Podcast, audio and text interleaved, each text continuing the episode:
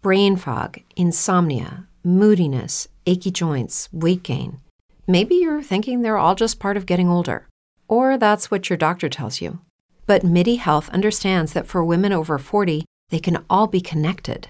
Hormonal changes that happen during perimenopause and menopause are at the root of dozens of symptoms women experience, not just hot flashes. MIDI specializes in compassionate care for women in menopause. Their solutions are safe, effective, and FDA approved. Plus, they're covered by insurance. A convenient telehealth visit with a MIDI clinician can be your first step to getting personalized care. They'll tailor a treatment plan for your symptoms and health history so you can get back to feeling great. 91% of MIDI patients get relief from symptoms within just two months. When your body changes, your care should too. Book your virtual visit today at joinmidi.com. That's joinmidi.com. Bien, excursionistas, arriba, despertad y no olvidéis los descansos porque hoy hace mucho frío, hace frío todos los días. ¿Qué te creías? ¿Que estabas en Miami? Bienvenido a la Mesa de los Idiotas. Hoy nos acompañan Sergio Márquez y Adrián Hidalgo.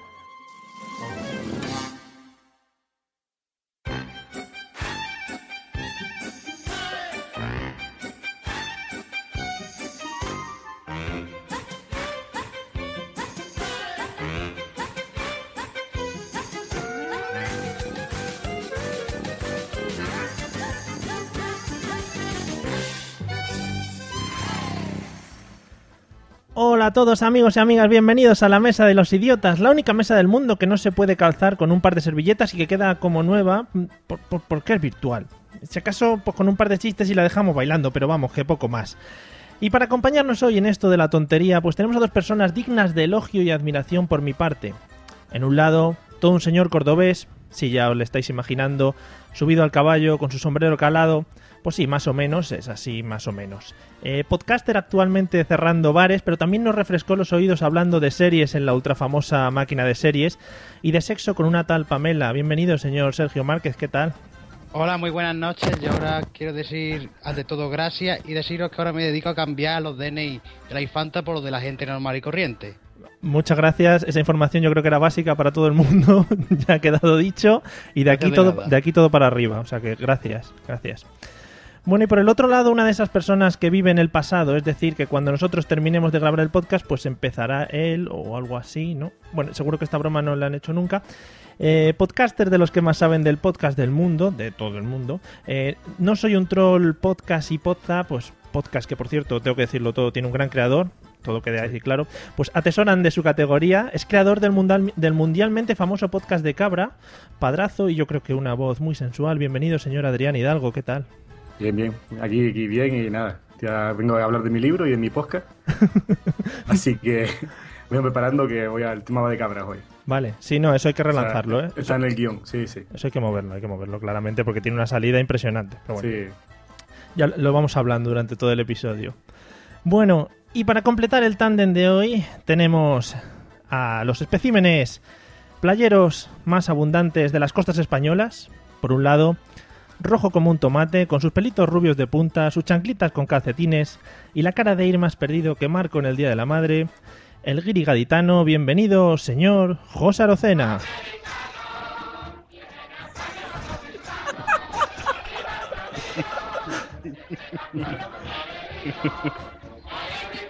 ¿Qué tal, José? Hello, how are you? Fine, thanks. And you? Aquí comiendo una gambita buena de, de. Bueno, pues bienvenido, ¿eh? Todo, Hello, hello, you're welcome. todo sea, todo sea porque te sientas identificado con, con tus raíces americanas. Y por, of el, course, of course. I, I live in Arizona for two years. y por el otro lado, con su nevera roja de asa, su tupper de tortilla, filetes empanados, la mesa plegable, la silla de telilla, la sombrilla, la madre, los hijos, la abuela y su gorrilla calada hasta las cejas de piensos Pascual, bienvenido, señor Pablo Castellanos. Ay, madre mía, qué bonito, qué bonito. Estoy en bañador y solo me queda la joya de oro y la pulsera. Qué bonito.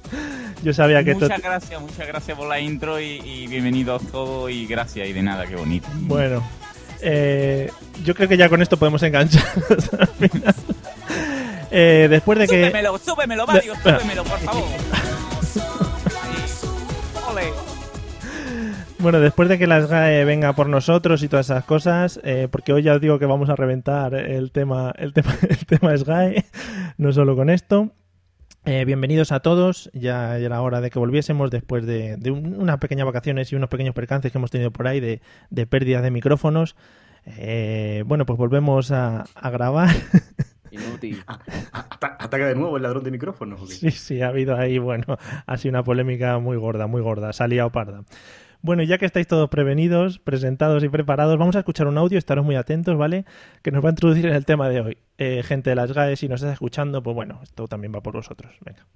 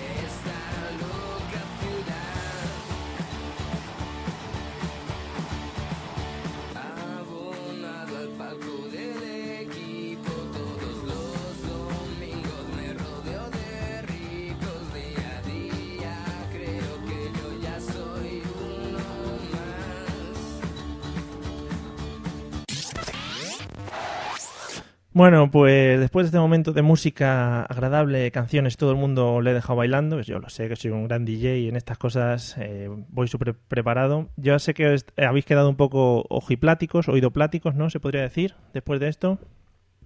No me encuentro yo mismo. Sí, ¿no? Impresiona- impresionante DJ, ¿eh? Sí, sí, la- te has fijado, hoy, hoy he tirado la casa por la ventana. Yo tengo que re- re- revelar a nuestro oyente que Mario iba a ser tercero de Daft Punk, lo que pasa es que no le cabía el casco. Sí, Sí, porque yo creo que tú, Paquirrín y tú, a mano a mano. Sí, siempre he tenido bastantes problemas de lo que es la cabeza, de- del tamaño y la- los diámetros y eso. Eh, Sí, lo del Daft, Can- el del Daft Punk este tiene razón, José. Bueno, José, pues ya que has metido baza, eh, ¿de qué más vamos a hablar hoy escuchando este audio? Hombre, yo, yo no sé quiénes eran los que estaban cantando, ¿no? Pero a mí la canción Sí, me ha sonado a, a- a canción de esta de serie española, ¿no? sí. Yo creo que, que estábamos hablando de la calle y eso, pues vamos a hablar de así de serie española, ¿no? De esas grandes canciones y esas grandes tonadillas como ya era hora, ahora me toca a mí. Uy, muy o buena. y tengo siete vidas. Muy buena, muy buena. Impresionante. Yo creo que esas eh, tienen que ir en todos los MP3 de todos los coches de, de España, más o menos. Hombre, por favor. Uno arriba, uno Y- y la, abajo. la canción de compañero, Hombre, no te Canela fallaré. en rama. Canela en rama. Sacaron película y todo, o sea que imagínate, eso fue, vamos, espectacular. Pues no, no, no va por ahí los tiros. Eh, sí, es verdad que la canción suena a serie española, porque realmente es de una serie española, pero es que... Mira, joder, que es- soy una pu- puta máquina, tío. Sí, es un poco rebuscado, ya digo que es un poco rebuscado.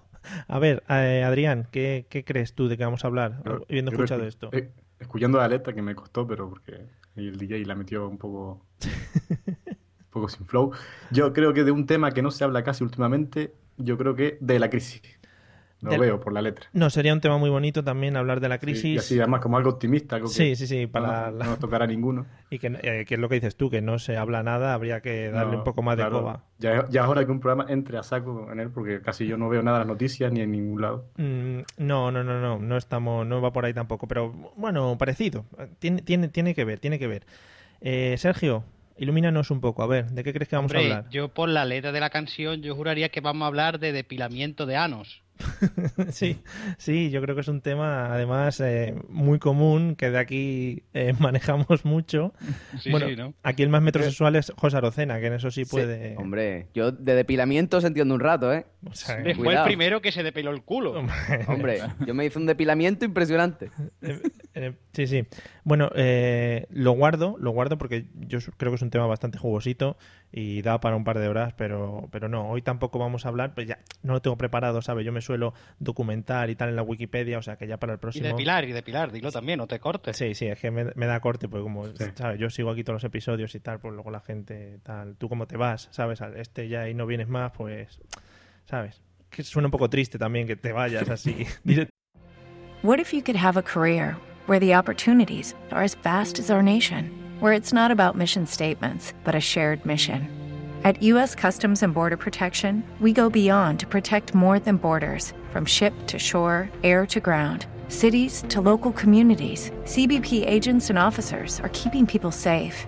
Join U.S. Customs and Border Protection and go beyond for something far greater than yourself. Learn more at cbp.gov/careers. Exactamente, nada más empezar, pero bueno. En fin.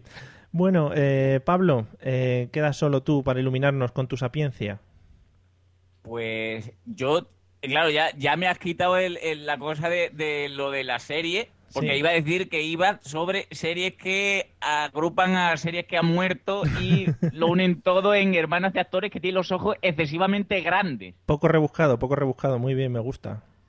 Sí, no, eh, yo lo veo claro, porque es que yo escucho esta sintonía y nada más que veo a la hermana del Paco León que tiene los ojos muy grandes. Por favor, tengan ustedes cuidado si se cruzan a esta mujer, porque tiene un muy grandes todo. Lo- Los ojos, digo. Los Lo ojos, no lo sé. Bueno, hombre, pues. Y, y no sé, yo qué sé, de la movida madrileña, yo qué sé de qué vamos a hablar hoy.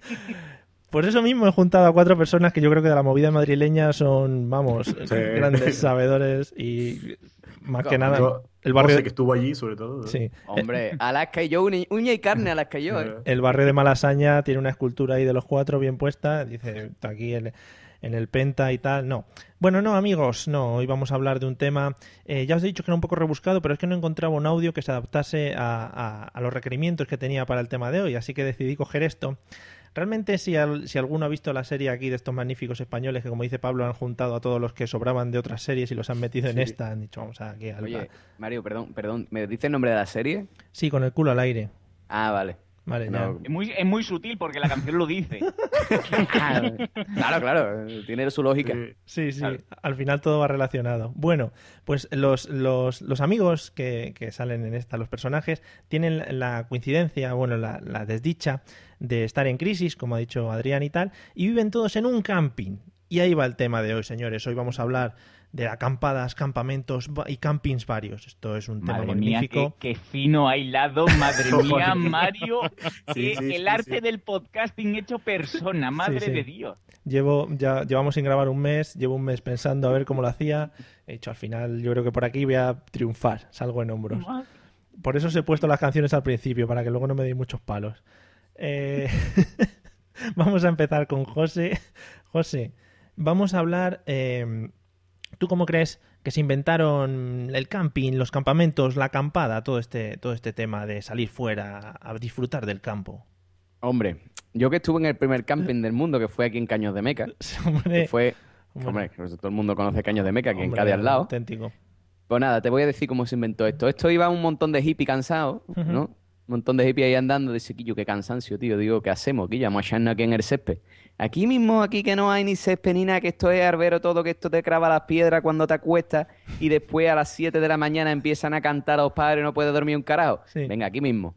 Y ya pues ahí se inventó lo que fue el camping. Cada vez se fueron añadiendo más hippies, añadiendo más hippies, añadiendo más hippies.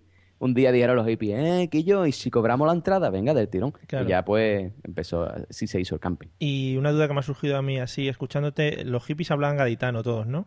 Al principio Hombre, serían los hombre, primeros. claro, yo ya te expliqué Sí, en otro podcast sí, sí. que los hippies de dónde vienen. Vamos a ver, los hippies de dónde vienen. No, no sé, de, de Algeciras, no sé. A ver, en Algeciras hay un montón de hippies. En Algeciras es más moro que hippie, ¿no? Pero, ¿de dónde vienen los hippies? Te dije que los hippies venían de... ¿De qué? Del Paleolític, no sé. Paleolítico, ¿cómo va a haber hippie, Mario? No se O escucha. sea, tú, no ves, tú ves un hippie diciendo, eh, dinosaurio, pa. No, No, hombre, no, no, no, ¿qué no. Es verdad. ¿De dónde venían? Los hippies vienen de dónde te dije yo que era el gaditano inglés. De, de Escocia, claro, de Escocia, coño. Ah, eso, el eso. escocés es el gaditano de la Inglaterra. Ah, es verdad, Pues, es verdad. igual. Es verdad.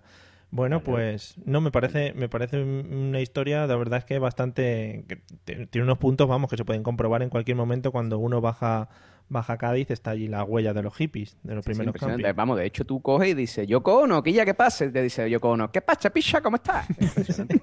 Sí, ¿no? Cuando Sí, sí, estaba, sí, sí. claro. Bueno, pues nada, eh, me, me parece bien, me parece bien. Eh, bueno, Sergio, ¿Cómo, ¿Cómo crees que se inventaron este tema del camping, hacer acampadas, salir por ahí al campo? Bueno, esto, esto es muy sencillo, Mario. Sí. Esto lo, esto lo inventaron la gente que está tiesa. Ujú.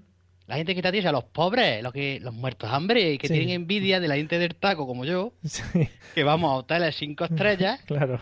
Ay, no tengo dónde ir, estoy a un camping a, un mitad, a mitad de un solar, a veces cerca de la playa, a veces, otras veces en un bosque que parece que es el de Viernes 13, Ujú. gente que no tiene dinero, envidiosa de, de mí, gente como yo, con poder, poder económico, y vamos a juntarnos aquí, nos vamos a traer los tupperwares, unas tiendas, las tiendas campañeras de Calón y nos juntamos aquí. Pero gente triste, Mario, gente Sí. triste que porque ir de, ir de camping es de, es de pobres. Sí, yo creo que una de las características que sabe la gente que escucha este podcast es que aquí los que nos movemos solemos ser gente de, de dinero, adinerada, que... Exactamente, yo, No- te- tú- yo no sé si tú sabes, pero yo soy inversión, tengo inversiones en Google, en Google, coño, En Google. en Google. No, porque vosotros, nosotros lo llamamos así, lo llamamos Google así como entre Sí, sí. en familia. Sí, sí. No, bueno, pues nada, muy bien. También me quedo con eso y me quedo con tu alto estatus eh, económico también, muy interesante. Sí, sí, sí. si te sale alguna admiradora o admirador, pues ya te lo pasamos por, por email, ¿eh? Sí, por supuesto. Bueno, Adrián, ¿cómo crees que surgió esto del camping? Yo creo que, aquí, en Canarias tenemos bastante yacimientos de la época esta que le gusta a José del Paleolítico. Sí, Y yo creo que todo empezó por gente que tiene mucha vida interior. sí, Porque claro, los de esta gente, los, los aborígenes y tal, iban por ahí y eran, ¿cómo se llama? Iban de un lado a otro, ¿no? sí, los transhumantes, sí, sí. Sí, ese es el nombre técnico, sí. Claro, es que yo soy muy Pues- técnico. Y cuando encuentran la cueva, dicen, hostia, la cueva, esto aquí llueve y no nos mojamos, vamos a quedarnos dentro. Claro. Pero están ahí, pasan un par de meses y sale el tipo o la tipa, suele ser la tipa que tiene mucha vida interior y dice, oye, es que esto es como aburrido, ¿eh? ¿Por qué no cogemos unas lonas y nos ponemos fuera, ahí a pasar frío y a que nos llueva y a que nos maten los bichos? Sí. Pues eso es. Todo empie- empieza por gente con mucha vida interior. Que no, ¿Qué- no, qué? no está con estar en el sofá viendo la tele no le gusta o estar ahí viendo la- los, los, los dibujitos en las paredes y dice, nada, esto aquí es poco aburrido, vamos fuera a pasarlo mal, que, que es lo que, lo, que, lo que es divertido. Que si te das cuenta también hilas un poco con lo de los hippies de José. Los hippies siempre tienen mucha vida interior. Mucha vida interior, sí. Son Hombre, mucho Mucho de- hay que llegar al karma, hay que estar cerca de darle besitos a los árboles y tal. claro, qué mejor que darle besitos a los árboles, hay que estar cerca de ellos. Sí, sí. perd- per- perdona que os corte. ¿Y qué son los hippies? ¿Unos tiesos? Claro, si es que todo al final sí. está relacionado. Dam-. Una dam- cosa, yo, llegado a este punto del podcast, quiero decir una cosa. Yo sé que el que dice la parida más grande en, este, en esta parte del podcast soy yo. Pero estáis confundiendo porque el del paleolítico en realidad es Pablo, el que Ah. ama el paleolítico, que es historiador. Sí, sí. Entonces, Pablo, ¿tú qué opinas? ¿Cómo se inventaron los, los, los, los podcasts? Digo yo.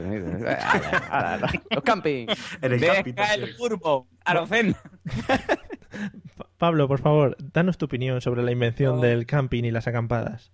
No, hombre, yo siempre dejo, dejo a los profanos un poco que hagan su opinión, ¿no? Yo entre, entre micro y micro me río un poco, ¿no? Diciendo qué barbaridades están diciendo los muchachos.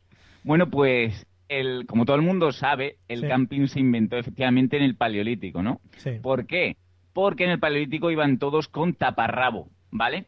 Todo el mundo sabe que cuando un, un macho del Paleolítico se levantaba, se levantaba tremper, ¿vale? Y le decían, oiga, eso tiene forma de un poco de tienda, ¿no?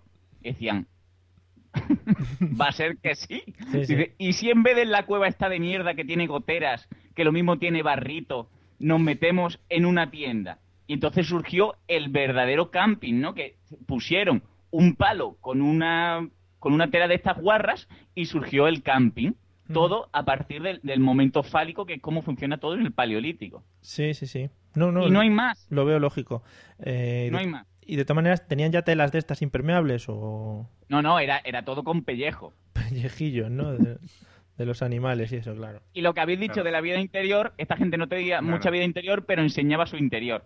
Exacto. Claro. No, y pellejos de animales no, pellejos de cabra. Por ejemplo, para un capítulo de mi podcast, Claro, voy pues, metiendo base ya. es que eso, es, eso hay que Arquitectura meterlo. cabril, por ejemplo.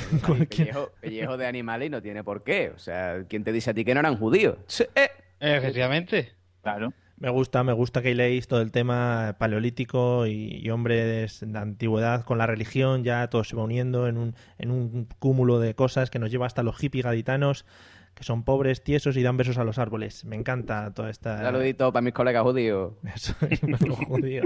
Bueno, vamos a empezar, vamos a empezar con el tema serio. Todo esto también era serio dentro de lo que cabe. Pero me gustaría saber primero, eh, Sergio, venga, tú primero. Sí. Eh, camping, así, como el tema camping, ¿a favor o en contra? Porque, por ejemplo, yo, yo estoy muy en contra del tema camping por mu- muchas cosas, pero tú, ¿cómo, ¿qué opinas? Bueno, yo me voy a poner ahora de parte de la gente tiesa. sí. Les, Vale. compren- les comprendes de- desde tu... Sí, sí, desde mi punto de vista, porque yo antes he sido tieso. Sí, sí. Eh, camping. Camping sí. ¿Por qué? Porque en el camping se viven experiencias. Que después creo que hablaremos de experiencias que hemos tenido en los campings. Por favor, un tema básico, es el tema central de, de lo que es el podcast. eh, eh, el camping, un camping mm, puede ser amigos para toda la vida sí, y enemigos para toda la vida. también. Y bueno, y, y puedes vivir montones de aventuras. Mm, Yo es que tengo muchos recuerdos de los campings que después os contaré. Es que Ahondaremos, ahondaremos porque te veo que eso te ha calado en ti, en tu vida y Sí, te, sí, te ha ayudado, te ha ayudado a ser lo que eres ahora mismo, ¿no? exactamente. Genial, genial. Vale, pues ahí tenemos, ahí tenemos chicha para sacar. Pablo, ¿a favor o en contra de los camping? Yo siempre a, a favor, dependiendo de lo que es la edad, Sí, ¿vale? Porque lo que puede parecer apasionante con 15, 16, incluso 10 años que te llevan al camping, ¿no? Ay, qué bonito es estar en la tienda, qué bonito el llenarse de bichos y tal. Ya cuando llegas a una edad que cuando se va de camping hay que cargar con la tienda, en la sillita, en la nevera eh, y todo, eh, puede ser un poco extenuante, ¿no? El, el tener que comprar el hielo todos los días, el, el tener que quitar sí, los sí. cadáveres de, de ahí que has comido, ¿no? De, de decir, ¿dónde está mi tienda? ¿Dónde están las moscas, no? la, y, la y rata. claro, de- dependiendo. Si no eres gente con dinero, que también los hay, Claro. que digan, oh, no, no, pues el, el camping da igual que seas mayor, porque yo me llevo aquí esta rulote, que tengo un, un generador industrial, puedo ver la tele en el salón, ¿no? Pero, claro, eso es que hay distintos tipos de clientes de camping. Sí. Entonces, yo sí hasta 25 aprox. Ya después es mierda. Da pereza, ¿no? Ya da un poco de Sí. perecita. Vale. Bien. Bueno, eh, Adrián, ¿a favor o en contra? Yo, yo muy en contra. Muy en contra, bien, eres No, de los sí. míos. Eres de los Todo lo que me saque de la comunidad del hogar y del lecho conyugal no, no me gusta. Ya te, te he pasado muy mal. lo que- yo en pocos camping que he ido y acampadas no, me ha gustado y eso, eso de la naturaleza y los bichos y tal. Y, y lo que dice Pablo, te falta todo. No tienes comunicación, tienes que, que hacer las cosas por ti mismo. Eso no, no me gusta nada. Sí, no, es que es, es Sí. que es perder, es perder eso, las comodidades que tienes. Si tienes una Claro. cama, chico, ¿para qué te vas a ir a dormir ahí en el suelo? Exacto. Si ya, ya, ya ganas unas cosas, ¿ya por qué vas a perder? Claro. ¿Por gusto? Pues no. Claro. O sea, que te las quiten, vale, tiene su gracia, pero tú mismo sufrir por sufrir, no, ya no le veo, no lo veo. Sí, no, no, vale. Eso- estás conmigo, muy bien, así me gusta. Has ganado un punto ya. Te voy a poner mejor audio luego. Te voy a Me pasaron el guion y estoy ahí. Ah, vale, guay. José, ¿tú qué opinas? Hombre, yo después contaré las anécdotas, pero de momento yo tengo que decir que camping no. Camping no, porque Uh. primero porque eso es lo más incómodo que existe en el mundo entero. Sí. Sí, o sea, si, si- eh, en realidad estoy de acuerdo con Pablo. Es decir, si eres chiquinino, sí, está de puta madre. Ahora, No. si eres ya mayor, si tú tienes Pero- coche, quédate en el coche, tío, a dormir. Ya Pero, está. perdón, pero de, pe- de pequeño no tenían espalda, porque a mí de pequeño también me parecía súper incómodo, ¿verdad? Entre las piedrecitas, estas abiertas. No, pero, pero claro, está la cosa de que cuando eres pequeño te lo dan todo hecho, ¿no? Y es, es como, ah, como tú no tienes que poner la tienda, como tú no tienes que Ah, calentar no. la comida, como Claro, tú no claro, tienes claro. que quitar los cadáveres, claro. El, me- Usted- usted- el mejor usted- colchón hinchable para niños. No, ¿eh? La, la primera, la primera salchicha de la barbacoa para niños. Ah, eso es así. esto- eso es así. Esto que ustedes no tenían hermanos mayores en los que eso era mentira, ¿sabes? En los campings que yo iba, era la ley del más fuerte y nada, hacértelo tú mismo. Y si no te hacías la caseta de campaña, dormías debajo del tocón del árbol o algo de eso, ¿sabes? Así que Joder, madre mía. creo, creo que de ahí viene. Qué crueldad. Ahí viene el odio, el odio, una, lo veo, una eh, lo cosa, veo. una, yo matizo, una cosa es ir de camping, otra cosa es que tus padres fueran espartanos y dijeran, este es el más débil, tirarlo ahí. Y como las islas son pequeñitas, es como seleccionamos, ¿sabes? Claro, Claro, ahí a los barrancos. por, el- por el volcán para abajo, venga. Y eso, y tienes que darme un trozo de lava. todos los años luchaban, luchaban con un leopardo cada uno y el que Sí. saliese, pues. Qué Bueno, ahí el Loro. Parque. Venga, ahí, Casa Leopardo. Bueno, que volviendo al tema, Sí, que yo sí. decía que, que, que eso, que si tiene coche, quiere tener coche. Y después, ar favor, ar favor, hippie de mierda. O sea, es que me río, pero es verdad. O sea, que, ay, es que yo en julio y agosto soy tela de hippie, pero después es que resulta que estudio empresarial en Madrid. Vete a la mierda. Y es que yo estoy aquí de hippie, pero el dinero me lo da papá. ¡Anda a tu pueblo! Cómo me gustan las preguntas. Tenemos que ponerle a Pablo alguna nomenclatura a estas preguntas que encienden a la docena. Eh, Son las preguntas incendiarias o algo. The hot question. No, que te- Arocena in flame. Porque es cuando se empieza a encender, a encender ahí y empieza a sacarlo Pero es que- todo. Es que sabe lo que pasa, que ahora ya va llegando el verano y veo como mis preciosas playas y mi precioso pueblo se va llenando de gente de fuera que no me deja aparcar, que no me deja poner la toalla y la sombrilla y ya me, me está empezando a hervir la sangre. Y ojo, que hablan con todas las letras y todo, ¿eh? Que pronuncian Sí, sí, todas y las además letras. eso, también una cerveza, por favor. Anda, cane. Yo, una cervecita, picha, para acá, eh, una, una, una aceitunita. No, no, me pones unas olivas. Anda, a tu puerto. Bueno. Bueno, pues ya ha pasado este trance, José, ya te puedes relajar. Ya, Sí, ya. De aquí todo, todo para arriba también. Bueno, Yoga, yoga. Vamos, vamos a hablar. eh, otra de las cosas que me interesaban, y va a empezar Pablo, es eh, un sitio más raro donde hayas acampado. Si te acuerdas de alguno, claro. Sitio, sitio raro. O algún sitio, alguna, algún, Ah, bueno, no. algún camping raro o algún sitio así extraño. A ver, un sitio raro donde acampado es que no era un, un camping en sí. Eh, te cuento la, la cosa como era. En- es que creo que era en los caños de Meca, ¿no? En los caños de. Meca hay su, su poquito de camping, ¿no? Sí. Pero mm, nosotros fuimos a una playa que había cerca y entonces eh, me parece que eran como 10 minutos en coche. Porque era todo muy bonito, era todo muy vicenco. Era gente de esta que fuma cosas de colores y que cuando el sol está cayendo, ¿no? El, Ujú. el- el sunrise o, o el sundown, no sé cómo es, Arocena me corregirá, no sé cómo es. El sunset, el sunset.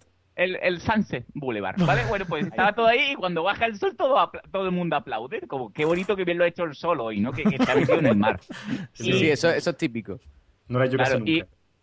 Todo, todo el mundo así vestido de blanco y, y era como que eh, un buen ambiente porque había melones llenos de, de- de bebidas mágicas, ¿vale? Entonces dijimos, no vamos a dormir aquí, no sea que los señores que aplauden se vayan a ofender, vámonos al otro lado. Entonces, claro, fueron como 5 o 6 kilómetros mm, con el coche de aquella manera, no bebáis niños cuando conduzcáis, y cuando llegamos a la playa dijimos, ¿para qué vamos a, a- a hacer un pagar en el camping para molestar y quitarle el sitio a alguien? Sí podemos acampar aquí con dos sombrillas de mierda y una toalla. Y dormimos ahí muy fresquito. ¿Qué pasó? Que como somos monger, por la mañana subía la marea y te despertaba. Estaba muy bien. Oye, despertador natural.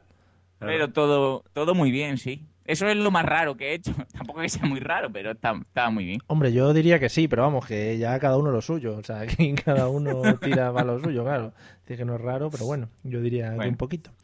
Eh, Sergio, ¿algún sitio raro así que destacar donde hayas hecho acampada?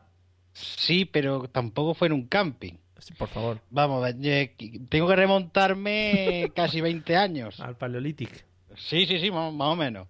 Eh, recuerdo que era eh, en el colegio, eh, la famosa, el famoso viaje de fin de curso, el colegio pues no nos lo quería pagar. Hmm. Decía que no, que no había fondos. Y recuerdo que unos compañeros y yo mm, y hicimos lo que después se llamaría el movimiento 15M. Hicimos acampada en el patio del colegio, so- sin que nadie se supiera nada. Aparecimos con lonas, con sacos, pancartas y lo- no hubo de antidisturbios, pero aparecieron los padres en forma de antidisturbios. ¿Qué, qué es peor? ¿Qué es peor? Sí, sí, que es peor, porque tu padre sabe dónde tiene que darte. Y, y tu madre diciendo, mirando, mira, el niño, qué poca vergüenza. Así no te he enseñado yo, ¿eh? Así yo no te educaba así, ¿eh? Yo a ti no te enseño así, ¿eh? Y bueno, mm, aguantamos media tarde, básicamente tres horas. Y yo recuerdo que eh, a mí a- le pegué un, con, vamos, una pan, la pancarta le di con el palo al director en la cabeza. Mm, una cosa muy bonita, muy emotiva. Qué bonito. Y sí, sí, sí, fue una, mi primera acampada. Muy bien, muy bien, un gran recuerdo de la Sí, sí. infancia. Sí, sí. Pues nada, ya sabemos de dónde salieron todos los brotes de, de Egipto y todo esto que está pasando ahora malamente por ahí. En fin, eh, Adrián, ¿algún sitio así extraño que recuerdes de acampada? Yo, bueno, he tenido pocas, pero bueno, eh, uno- unos reyes, mis padres, una edad de conocer a su hijo y su personalidad, me regalaron una caseta de campaña. Y la, la ilusión me duró un par de horas, entonces digo, ah, pues la voy a montar y voy a acampar en la azotea de mi casa. En Reyes, ¿no? Ah, bueno. Eh, sí, al día siguiente sí, digo, "Ay, ahí me voy con los juguetes y tal. sí. Creo que no aguanté dos horas ya después, yo digo, esto no, no es para mí. Digo, Aquí veo el peligro aquí, está- estoy dentro de casa, pero puede aparecer un búho, una lechuza y atacarme. Sí. Yo no, me voy a la camita. yo no sé, no sé porque soy un poco inculto, pero igual tenéis otra temperatura en Reyes. Pero es que si yo salgo a acampar a la azotea el día Ah, no, no. 6 de enero, vamos. Aquí eso suele ser... Está bien, se puede estar, 20 grados. Ah. 15. Pero, pero yo, yo tengo una consulta, Adrián. de- Tú en ese momento fuiste hijo sincero y le dijiste, mamá, esto es mierda. No, porque yo soy un ¿Lo hijo... no? No, no, porque soy un hijo educado a base de, de, de cepillazos en la cabeza. Y entonces ya he aprendido ya que eso la sinceridad no está bien vista. Digo, Ay, qué bien, qué bien. Sí ya, que- ya juego con ella. No, pero la verdad es que fue sincero y eh, me ilusioné un poco. Yo, te, te imaginas allí, llegas allí tú solo, dos horas allí solo dentro de una tienda de campaña, ¿qué, Claro. qué Y, haces? ah, y yo vivo así como en el monte y tal, y ruidos y eso. y, uh, soy un poco cagueta, pero bien, bien. Muy bien, gran experiencia. Sí, sí, fue bonito, fue bonito. Joder. Bueno, ya veo que vamos sacando cosas de la infancia, que eso es una cosa que nos gusta mucho, sobre todo para que os vayáis eh, autopsicoanalizando, ¿sabéis? Para que vayan saliendo todas estas cosas, toda esta mierda que tenéis dentro ahí guardada. José, eh, ¿algún sitio raro donde hayas acampado? Pues mira, yo tengo varios, pero voy a decir dos solo, ¿vale? Sí, sí. El primero eh, que yo recuerdo fue cuando fuimos, fui con unos amigos de camping, ¿no? De, Venga, vámonos de camping, no sé qué, nos fuimos a Tarifa y cuando llegamos al camping dijeron, el camping está lleno, no podéis acampar. Dijimos, ah, vale. Total, que nos fuimos fuera a una especie de, de medio bosque que había entre la playa y, y el camping, ¿no? Así. Y montamos allí nuestra caseta y dormimos allí. Y nada, mi despertador por la mañana fue un señor diciéndome, venga a tomar por culo de aquí.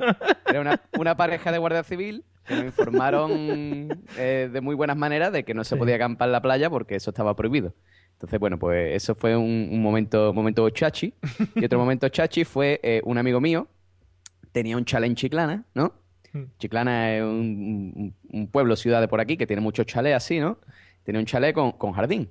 Y dijimos, yo vámonos al chalet de este tío, a la piscina, no sé no sé cuánto. Vale, pero como el tío era un... Bueno, tú sabes, pues en vez de acostarnos en el chalet, nos llevamos tienda de campaña y eh, acampamos en el jardín de- del chalet, ¿no? Qué bonito. Y resulta que este chaval, pues, tenía gallina y pollo suelto por allí, por el chalet. Entonces, claro, eh, tú, eh, cualquiera que haya, que haya jugado a The Legend of Zelda, ¿sabes? Que las gallinas y los pollos tienen mala leche, ¿no? Entonces, cuando tú te levantabas a mear por la noche, pues te había bebido un par de cervecitas, te levantabas a mear por la noche, los pollos iban detrás tuya picándote ahí. Y era todo súper súper guay. O sea, porque tú estabas por la noche meándote diciendo, no quiero salir porque me va a picar pollo otra vez. Fue, fue así súper surrealista, pero estaba guay. ¿Picaban a altura de los pies o saltaban? No, no, no saltaban, menos mal que no saltaban, ¿no? Picaban, a- pero eran pollos grandecitos, ¿eh? O sea, No eran, no eran erotic chicken, ¿no? Sino eran más... No, no, no, no eran erotic chicken, ¿no? Si hubiera sido erotic chicken hubiera, se hubiera montado allí una orgía que no vea, ¿no? Pero no. Sí, sí. Pues la- en, en aquella edad cualquier cosa valía, ¿no? Pero no. claro, eh, claro, por eso. Vale. Claro, no, no, era, era un pollo normalito, de estos que te llegaban a, por detrás de la rodilla, más o menos. Era donde Joder. pegaban los picotazos. Muy bien, muy bien. Bueno, ya veo que todas vuestras aventuras eh, vienen seguidas de alguien que os despertó, ya sea de un sueño, como por ejemplo Adrián, que iba a acampar en la azotea, o ya sea porque estáis haciendo cosas ilegales con las acampadas, etcétera, etcétera. Que eso siempre gusta mucho a la gente, saber que hacéis cosas ilegales y tal. Bueno, vamos a pasar al siguiente tema. Vamos ya al tema anécdotas, ir sacando anécdotas que tengamos ahí pendientes de, de los camping, etcétera, etcétera. Yo creo que lleva mucho tiempo callado, así que va a saltar Pablo el primero. ¿Alguna anécdota que se te ocurra? No muchas, ¿vale? Pues, pues no, yo, yo, yo soy muy serio en los campings. Sí, Yo- seguro. Yo no hago nada. corbata. Hombre, por supuesto. No, yo, yo siempre me acordaré, hay, hay un camping que le tengo mucho cariño, que es el camping de la Cala del Aceite, que aquí el señor Arocena seguramente lo conoce y habrá disfrutado de él. Y es un camping muy bonito porque es un camping que está como en, en lo alto, así una pequeña montañita y abajo está la playa, ¿no? Está muy bonito. Y en ese camping, pues descubrimos que en Cádiz tiene algunas zonas radiactivas donde hay mosquitos del tamaño de un jet de los Estados Unidos, que Sí. en vez de- te pide permiso para absorberte de la sangre. Y nos pasó una noche, ¿no? Que claro, cuando va fuera de temporada está guay ir a un camping, ¿no? Consejo para los jóvenes campistas, porque hay poca gente, ¿no? Y también hay menos vigilancia de lo que de lo que es la Guardia Civil, ¿no? Para los, cam- para los campistas. Que no les, Claro. que no les roben los emparedados. sí, sí, bueno, sigue. Cuidado con el oso yogi también. Ah, bueno, y muy, re- muy recomendable que en el cambio de Alcalá del Aceite hay una piscina para nudistas, que está muy fresquito. Bueno. ¿vale? También podéis ir si, si queréis ver algo colgando. Nos han, Entonces, paga- nos han pagado los del camping este por la, por el- el- la cuña. A ver, Hombre, buena Bueno. publicidad no lo está haciendo, ¿eh? A mí lo, lo de los mosquitos que te piden permiso para picarte me ha encantado, ¿eh? Eh, One for, permiso para picar. Eh, Bueno, pues para eh, queremos, ha- queremos hacer una hoguera abajo, ¿no? En, en lo que es la playa. Entonces había un tronco bastante grande. Y claro, mm, yo tengo un amigo para el que no lo sepa, que es un poco monger, que es Arturo. Entonces dijo, Ah, que a ver si primo. podemos... El primo no. no, no, mi primo ahí no estaba. Ah. Entonces dijo, vamos a coger un par de cajas de gambas del chiringuito y vamos a quemarlas, ¿vale? Pero a quemar las gambas, claro, las gambas o la caja. Las, las cajas de gamba están hechas de, de, de, mm, corchito de este blanco, ¿vale? Sí, No sé si alguna vez lo habéis acercado al fuego. poliespan. Sí. Pues eso es, es maravilloso. Más de uno se quedó sin cejas esa noche. Fue fantástico. El 4 de julio, sí. Y nada, y nos disfrazábamos de David Bowie sin cejas y, y es- nos lo pasamos muy bien. Y ahí está, la- mi historia. Muy bien, muy bien. Nada, pues preciosa la historia, me ha encantado. Eh. Eh, Ad- Adrián, ¿alguna anécdota que, acuerdes de, de que te acuerdes de alguna acampada? Así, Bueno. sí, quemando Sí. cejas o cualquier cosa. De No, no, solo fue. Aquí yo, como buen podcast, soy un poco tal y jugaba al rol, ¿no? Sí, Y a uno pues se nos ocurrió, oye, puedes jugar al rol, la, la llama del Cthulhu, según lo conoces, es un juego como de terror. Sí. ¿Por qué no nos vamos ahí a una finca que no es nuestra, por cierto? Por si viene el dueño por la mañana con la escopeta, así más emoción. Y vamos a jugar una partida de rol de noche en medio del campo en una caseta de campaña. Y ah, puta madre. Pues vamos para allá. Eso es, seis eh, perdona, perdona, te corto. Esto- eso es uno de los planes que cuando lo estás planificando suena todo de Suena- puta oye, madre. tú- yo, yo estaba ahí, estaba apuntado y tal, plan, tal, tú traes las casetas, tú traes los dados, tal. Sí, sí. Todo fantástico. Llegamos allí, Y primer problema. vaya guapo. Sí, primer problema, claro. Pues para el que no sepa jugar al rol hace falta una superficie lisa para los dados y para apuntar cositas, ¿no? sí. Pues claro, a los de Ikea no se les ocurrió montar una mesita allí donde estábamos nosotros. O sea, que imagínate, cinco tíos metidos en una casa de campaña para tres, dándonos codazos, con, apoyándonos las hojas de uno en el otro. Cuando alguien tiraba los dados, crítico, no, fallo, pifia, da igual. Pues nada, jugamos unas dos horas ya por, por jugar, eh, fue una partida horrible. Pero eso no fue lo mejor de ella cuando nos fuimos a cada una a su caseta para dormir. Por la mañana, los primos de los mosquitos de Pablo, que son las garrapatas tanque, pues nos habían atacado a todos. Teníamos garrapatas por todo el cuerpo ya hinchadas de la sangre que nos habían sacado. E incluso había una erótica garrapata que a uno de mis compañeros pues le había picado ahí abajo. Y el pobre acojonado ahí a, a servicio de urgencias a ver si, si le quitaban la, la garrapata que se había enamorado de él. ¿Cómo, ¿Cómo vas con eso al servicio de urgencias? eh? Diciendo, mira, Sí, mira lo sí. que tengo, mira lo que tengo. Hay que amputarlo, ¿eh? Hay que Y, amputarlo, ¿eh? a- y nosotros no, porque supuestamente las garrapatas se quitan con, con un mechero, ¿no? Con fuego. ¿no? Déjanos, tal. Y el tío no. No sé por qué, ¿no? No se dejaba.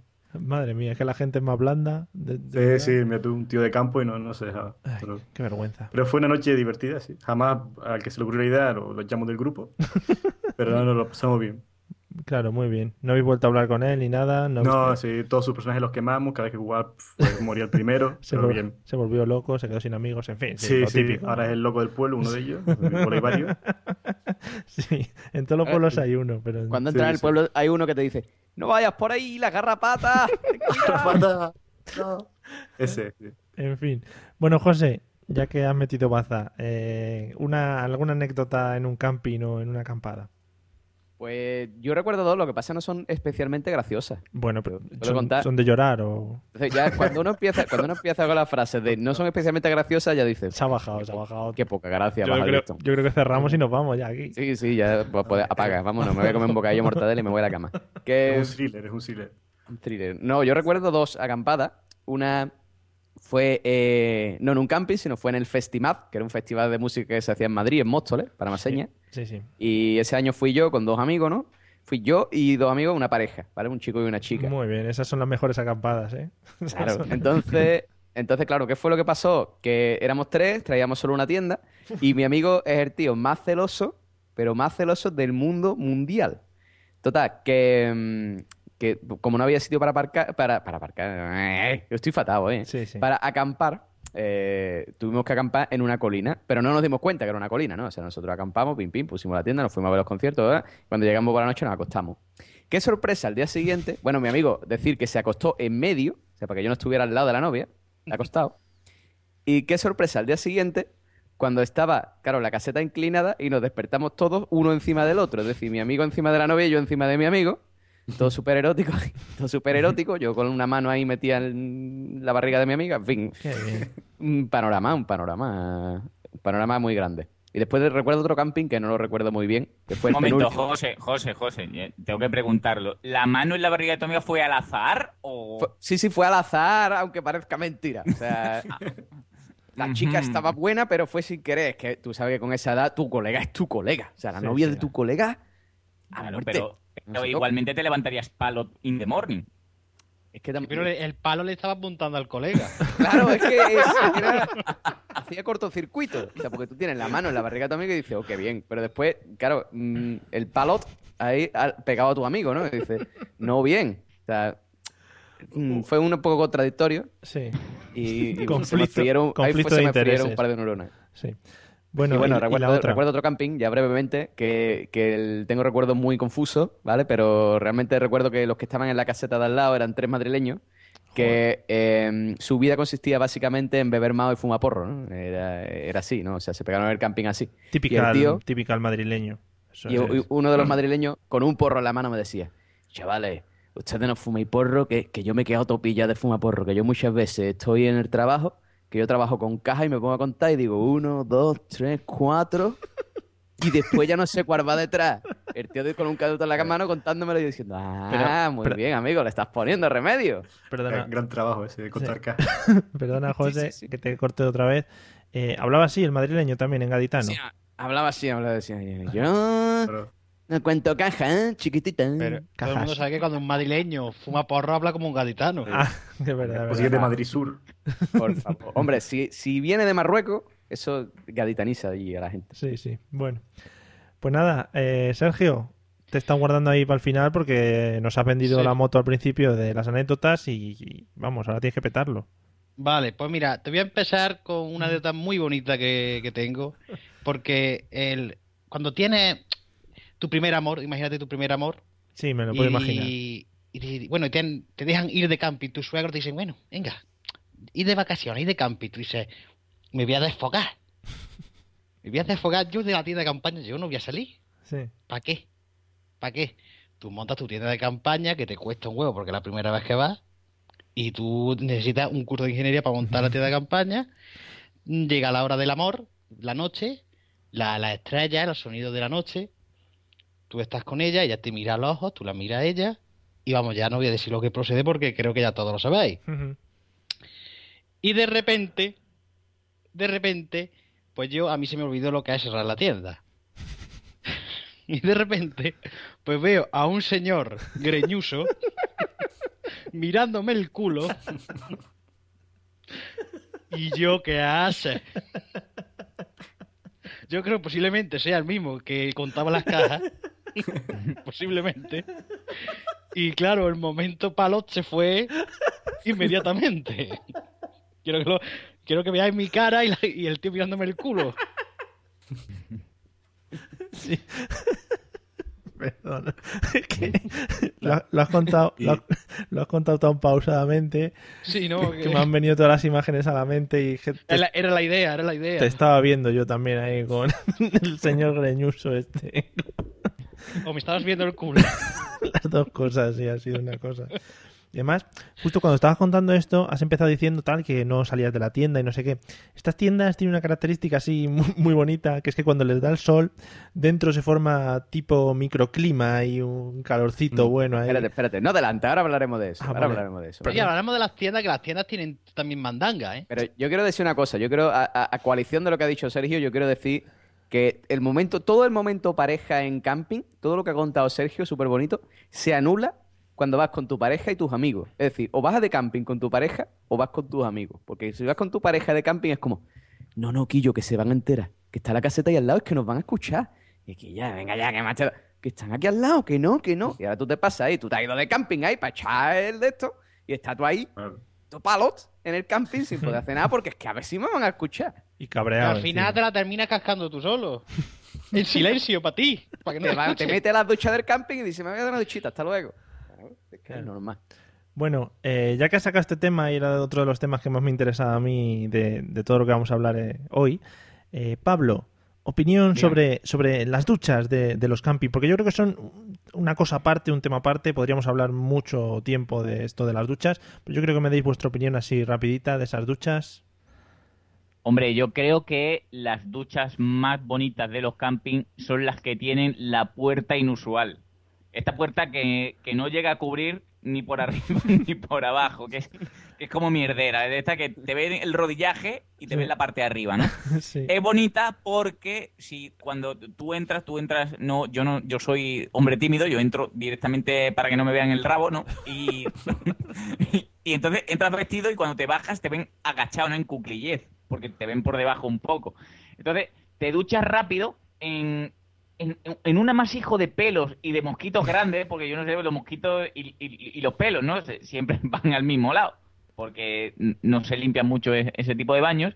Y eh, bueno, aconsejo desde aquí que no dejéis nunca ropa limpia encima de lo que es el lavabo de los baños de los camping. ¿Por qué? Porque a lo mejor no limpian lo que son los pelos y los mosquitos, pero encima del lavabo echan lejía para reventar. ¿Vale? Entonces no, no sería la primera vez que tú pones ahí tu, la calzoncillada o la camiseta y cuando vuelves dices, uy, qué, qué hippie me he vuelto, me voy a Escocia, ¿no? Soy súper hippie, tengo todo desteñido. Y, o sea, un poquito de cuidado con eso, y ir siempre con zapatillas porque si no van a salir champiñones en los Sí. pies.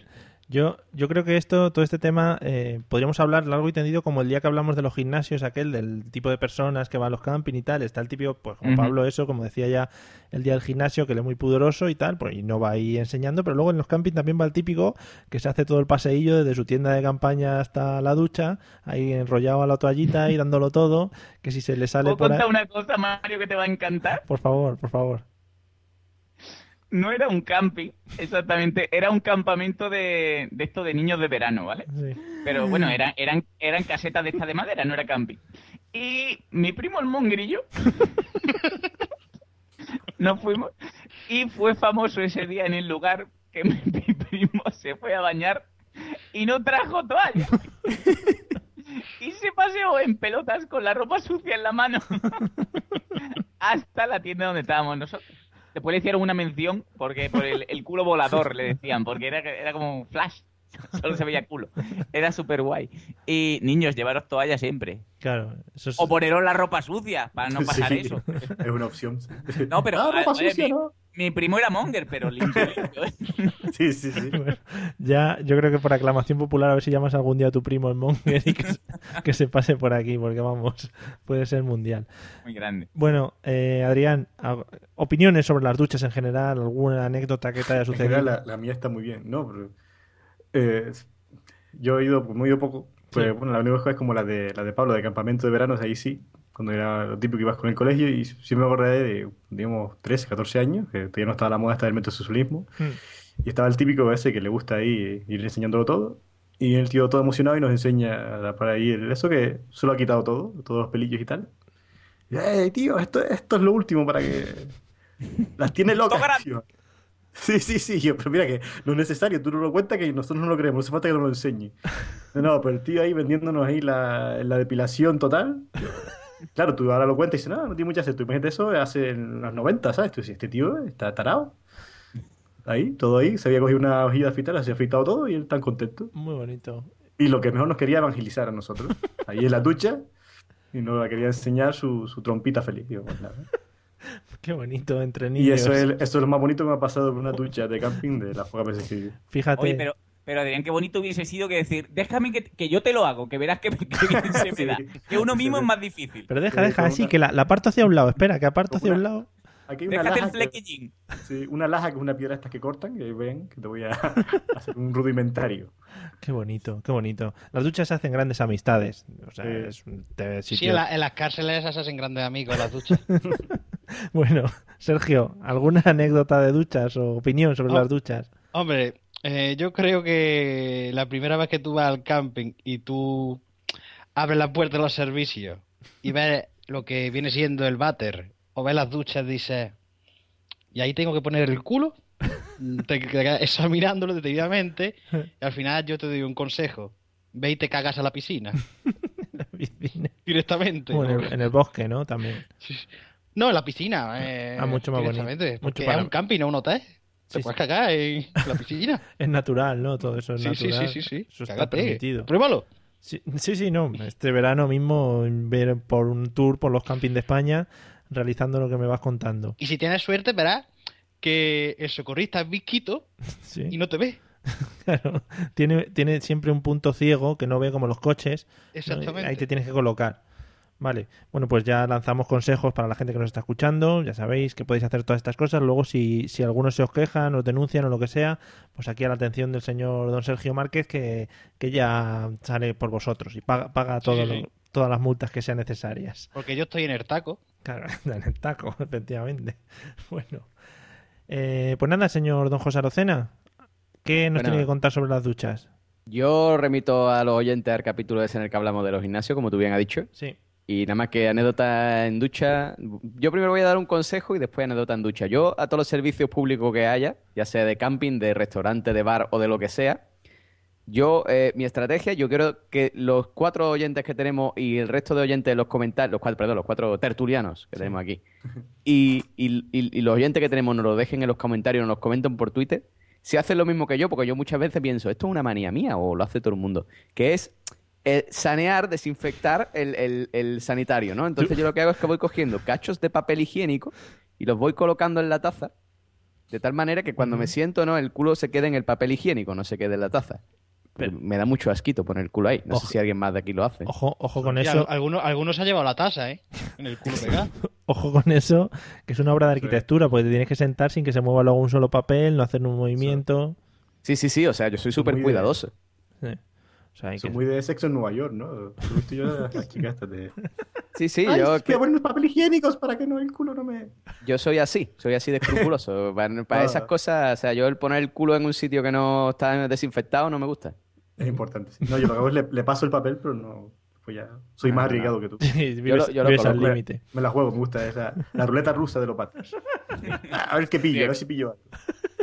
Bueno, recuerdo, recuerdo una anécdota en una ducha de un camping que, que, hombre, tú lo que es ducha, o sea, tú llamas ducha cuando hay una ducha, ¿no? Sí. Esto no era una ducha, esto era un grifo. O sea, es decir, tú abres y sale un chorro frío para abajo. Eh, Bueno, total, era una ducha de. Bueno, una ducha, un, un grifo de estos así unitarios, ¿no? De esto como los de las cárceles, ¿no? Que había cuatro o cinco a la vez allí. Y bueno, pues estaba yo allí con un colega y había un señor al lado así, bastante mayorcito ya, hay que decir, que de repente está hablando con el otro y dice. Pues yo ayer, tío, con la taja estaba todo caliente. A mí me da igual que se me hubiera cruzado por delante un tío, una tía, un perro, yo me lo hubiera tirado. A lo que mi amigo y yo hacemos así, decimos, ¡aló!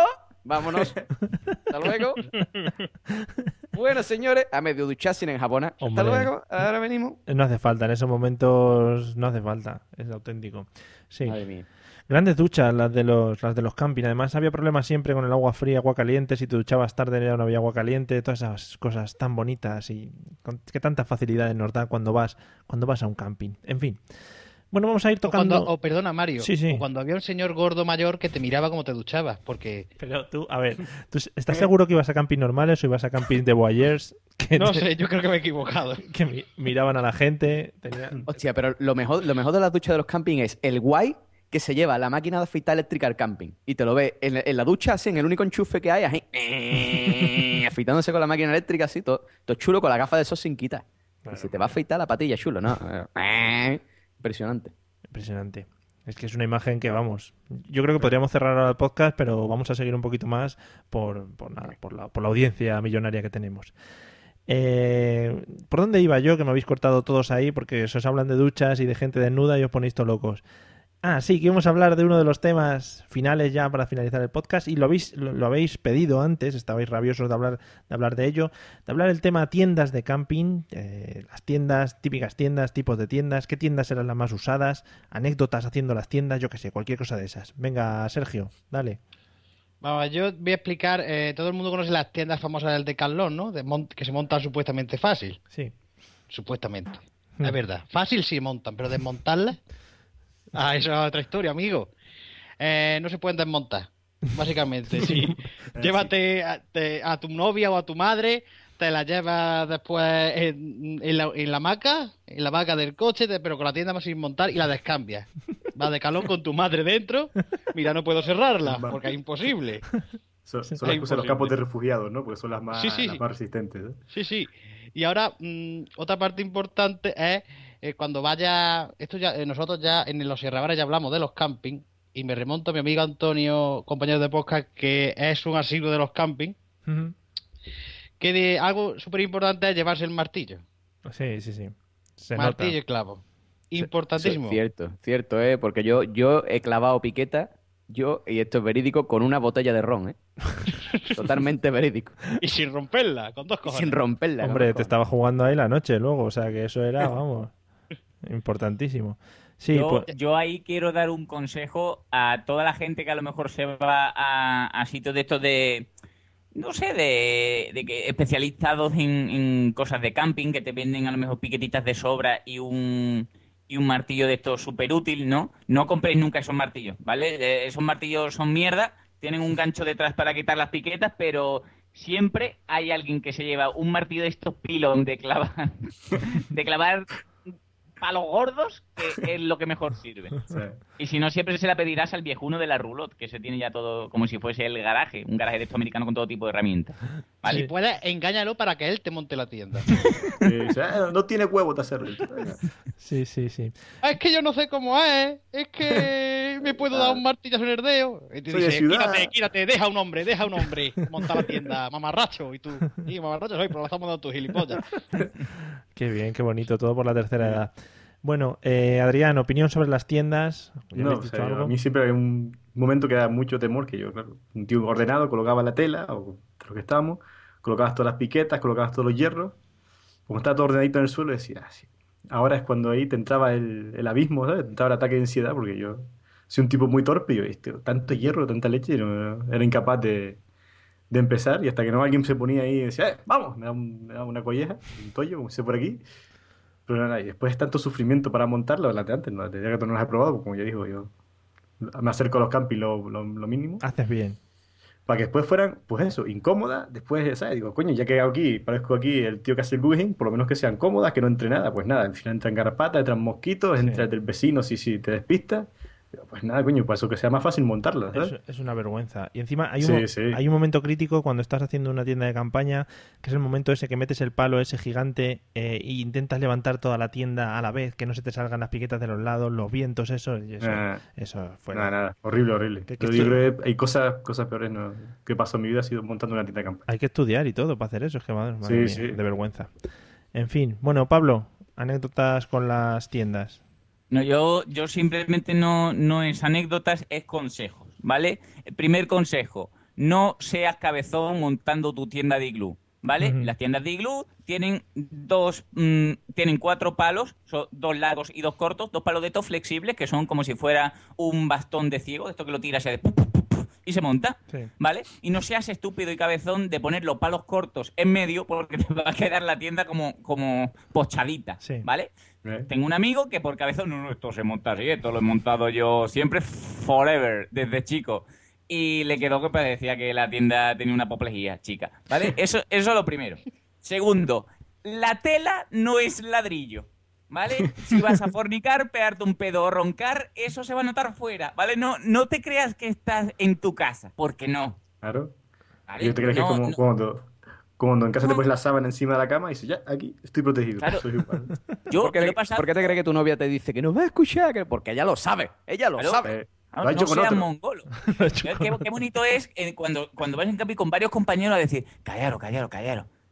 No, no, que se va a enterar. Y si lo tiene al lado, si es una tela de mierda, por favor. Ten, tened cuidado con esas cosas. Y eh, aparte de, de esto de la tienda, una cosa muy importante para todos los, los pubers, prepubers o ya mm, pasados de puber. Siempre, según vuestro aspecto, si sois perrofláuticos, os van a mandar a la zona de los conflictivos, ¿vale?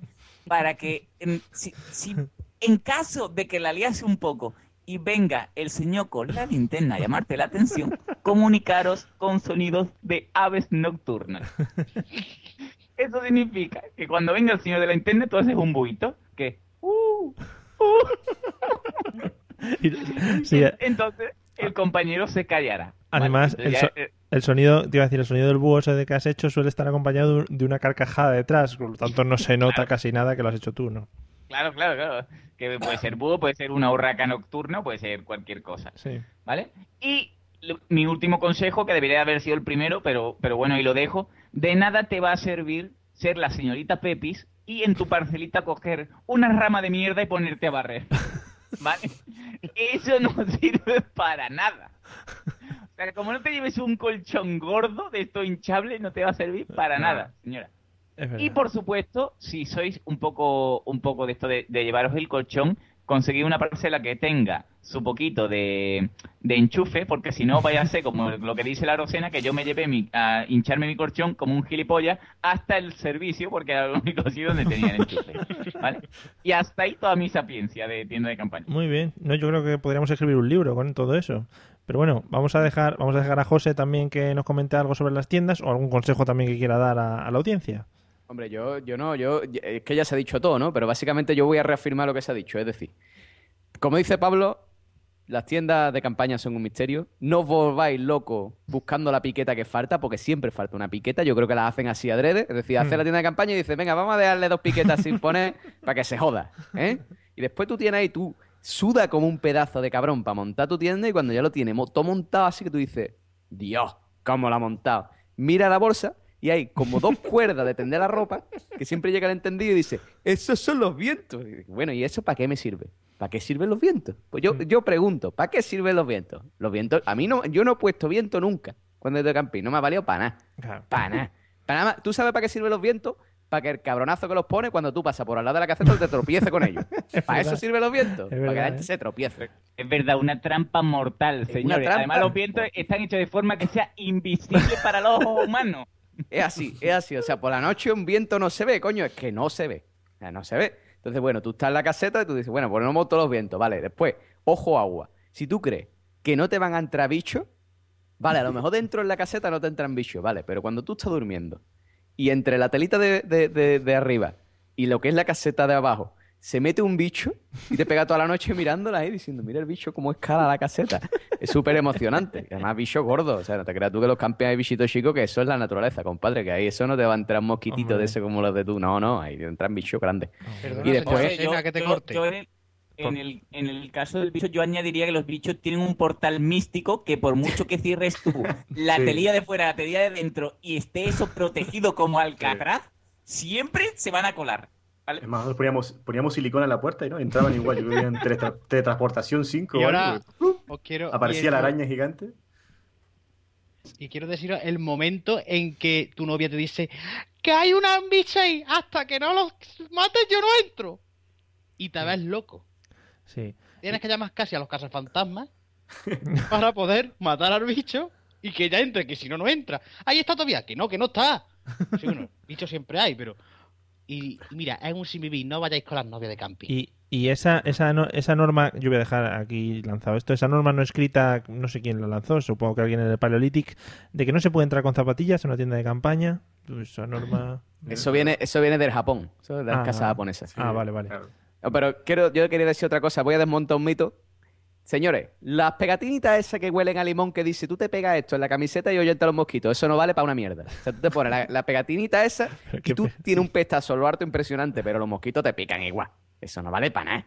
Para. Señores, es tanto, oh, es que esta es de marca Bayern y esta sí que hace efecto. Mentira. Ni la del Mercadona, ni la de Bayern, ni la de su prima. No valen. No valen. Te van Es a que yo, picar. yo me, yo me compré unas pulseras en el Decathlon que ni huelen ni nada, pero esto quita un montón de mosquitos. Este por ahí te acaban de clavar 20 euros, tonto.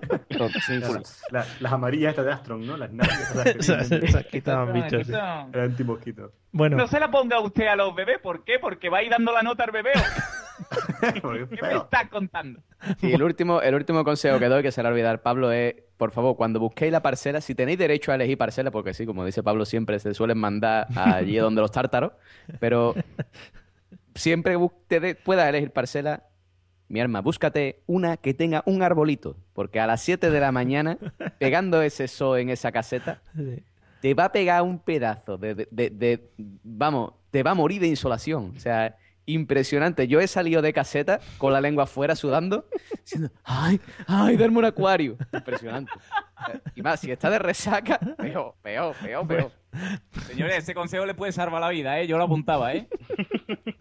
Bueno, eh, ya para ir terminando, el último tema que quería tocar en el podcast de hoy, eh, así muy rápido, ¿vale? Personajes que nos podemos encontrar dentro de, de cualquier camping. Y yo creo que aquí hay muchos para, para, para sacar, así que si queréis decir uno, dos, tres, los que os apetezcan. Sergio, empezamos por ti.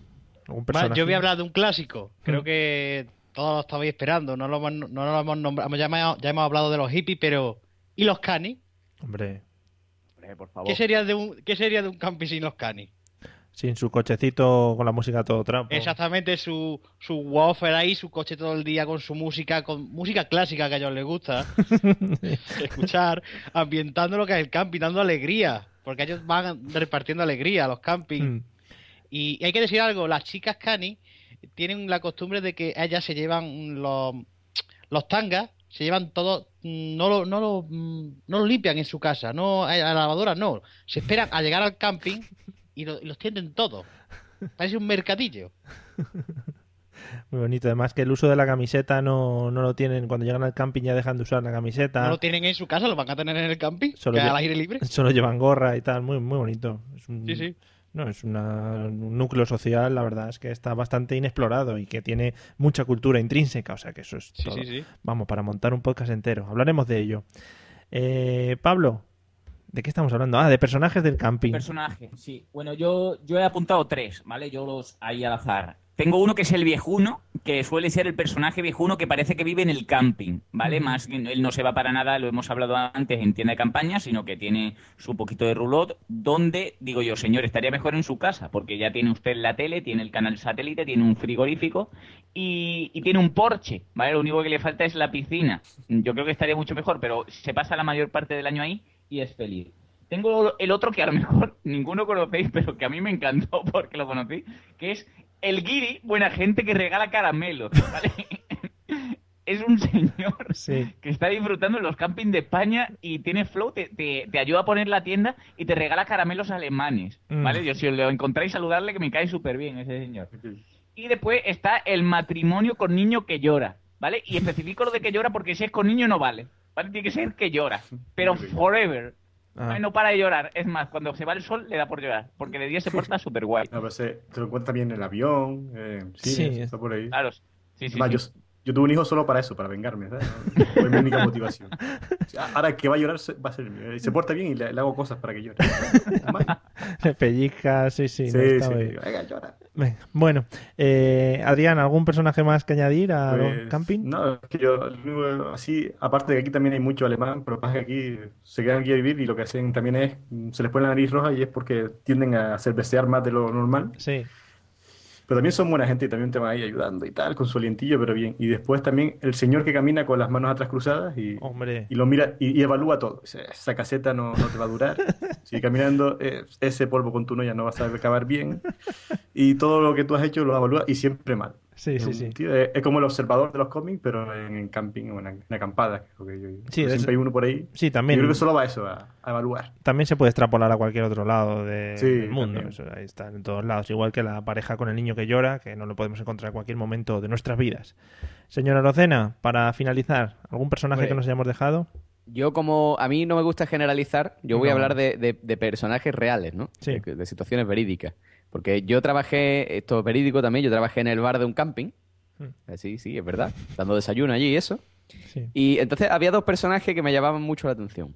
Uno era un medio hippie, que tenía que ser de por ahí, Ujú. que el tío se pagaba el camping vendiendo brochetas de fruta en la playa. Mm. Era así, o sea, el tío se compraba, compraba su sandía, su melón, su plátano, su mandarina, su naranja, lo insertaba todo en palitos de, de esto de pinchito moruno Sí. y los vendía por la playa a euro. Y el tío se sacaba una pasta, ¿eh? Era una pasta impresionante. Y después, eh, lo que más me impactó fue un grupito, que yo nunca había conocido a nadie de ese bonito pueblo. Hay un pueblo por allí, por la zona de Sevilla, que Pablo lo conoce nada, que se llama Los Palacios. Hombre. Entonces, la- ya cuando hablemos de lingüística un día, porque esto es un podcast culto, ya Sí. hablaremos de eh, el- el- la pronunciación en los palacios, ¿no? Pero tiene una característica muy concreta que es la aspiración de la C. Entonces, claro, ellos los palacios dicen los palagios. Sí. Sí. Entonces, cuando, cuando tú imagínate e- e- ese José Arocena ahí con su mandí puesto allí, puesto detrás de la barra, diciendo: Buenos días, señor, que desea tomar para desayunar. Y te dice: ¿Me va a poner una tostada con jamón serrano? Imagínate esa cara diciendo. Y le pone un poco de. me- tiene también jurrapa, jurrapa de lomo. Digo, "Ay, ma". O sea, imagínate, eso fue el perfecto camarero. O sea, yo tenía a todo el bar mirándome ahí, todos los compañeros mirándome como diciendo, se va a descojonar, Sí. se va a descojonar. Sí, sí, sí, le voy a- ahora mismo se lo, se lo llevo. Siéntese usted en la mesa. Muy bien. sí. Son muchos de esos, de, de jamón serrano, Pero es muy complicado. Es muy complicado, ¿no? Hacer eso. Sí, o sea, es más, sí, o sea, no sé por qué, pero hablan así. Eso O sea, due- duele la garganta. Sí, eso acaba doliendo ahí la garganta. O sea, la C y la J la aspiran. Es así, es como "Ah, jamón serrano, Jorge Arojena. Sí. Y estamos hablando hoy nosotros que tenemos la mezcla de todos los de todos los acentos diferentes que podemos encontrarnos, excepto el mío, por supuesto, que es del centro de Valladolid, casi, o sea, que estamos No, no, yo desde aquí hago un llamamiento, por favor. Yo quiero un podcaster de los palacios. Y yo me, me compro 17 ordenadores con diferentes IP para darle el premio al mejor podcaster en la JPOD. para que para que dé el, el discurso, ¿no? Hombre, por favor. Bueno, pues nada, pues hasta aquí hemos llegado, hemos terminado. Vamos a poner la música de fondo para empezar a despedir y para que empezar a que Pablo empiece a bailar y eso, que se empieza a mover y todas esas cosas que le pasan. Y lo primero de todo es eh, despedirnos de los dos grandes contertulios que nos han acompañado hoy. Espero que se lo hayan pasado muy bien. Así que, eh, pues nada, eso. Espero que, señor Adrián Hidalgo, espero que se lo haya pasado usted muy bien. Que, que pues nada, que haya pasado un rato agradable con nosotros y que se haya echado una risa, sobre todo. Eh, sí, sí, me he divertido mucho y una pena que ya, No pasa ya venimos y ya estamos eliminados para siempre, ¿no? Ya se verá, ya se verá. Pero bueno, Ah, no pasa bueno. nada. Como, vi- como vives una hora antes, pues ahora puedes volver a Sí. empezar a grabar, todas esas cosas, ya sabes, Claro. ¿no? La Sí. Nunca, nunca sobra un chiste sobre el cambio de. Sí, que somos unos graciosos en España. Ya sabes que cogemos la senda y venga, como los burros, Ah. para adelante. En fin, pues nada, muchas gracias. Eh, Gracias, un placer. Hemos disfrutado mucho. Y señor don Sergio, que va a ser Sí. la, la revelación Dime, este... dime que, me, que, te- que estoy esperando la limusina. ¿eh? Va a ser, va a ser usted Sí. la revelación de este año del mundo del podcasting. No sé si lo, se lo han dicho. Eh, No, no. Muchas gracias también por, por asistir a nuestra invitación y espero que se lo haya pasado usted muy bien. Yo, genial, ha sido un momento remember porque eh, soy de la vieja escuela, Sí, como algunos de ustedes, y Mm, nada, nada, genial. los en otros serio, dos, yo- Chapo por ustedes. Pues nada, muchas gracias a ti, nos lo hemos pasado muy bien, sobre todo compartiendo tus anécdotas que son muy bonitas y muy fresquitas, como siempre. ¿A que sí? Sí. y Pablo y José, muchas gracias a vosotros por ser como sois y por esos acentos tan maravillosos que nos traéis todos los, en todos los episodios de los podcasts. Y gra- Oye. gra- gracias por llevar los micrófonos a todos los lados, ¿eh? Perdón, perdón. Tengo, tengo, tengo que pedir perdón desde aquí. Tengo que hacer una corrección. Hmm.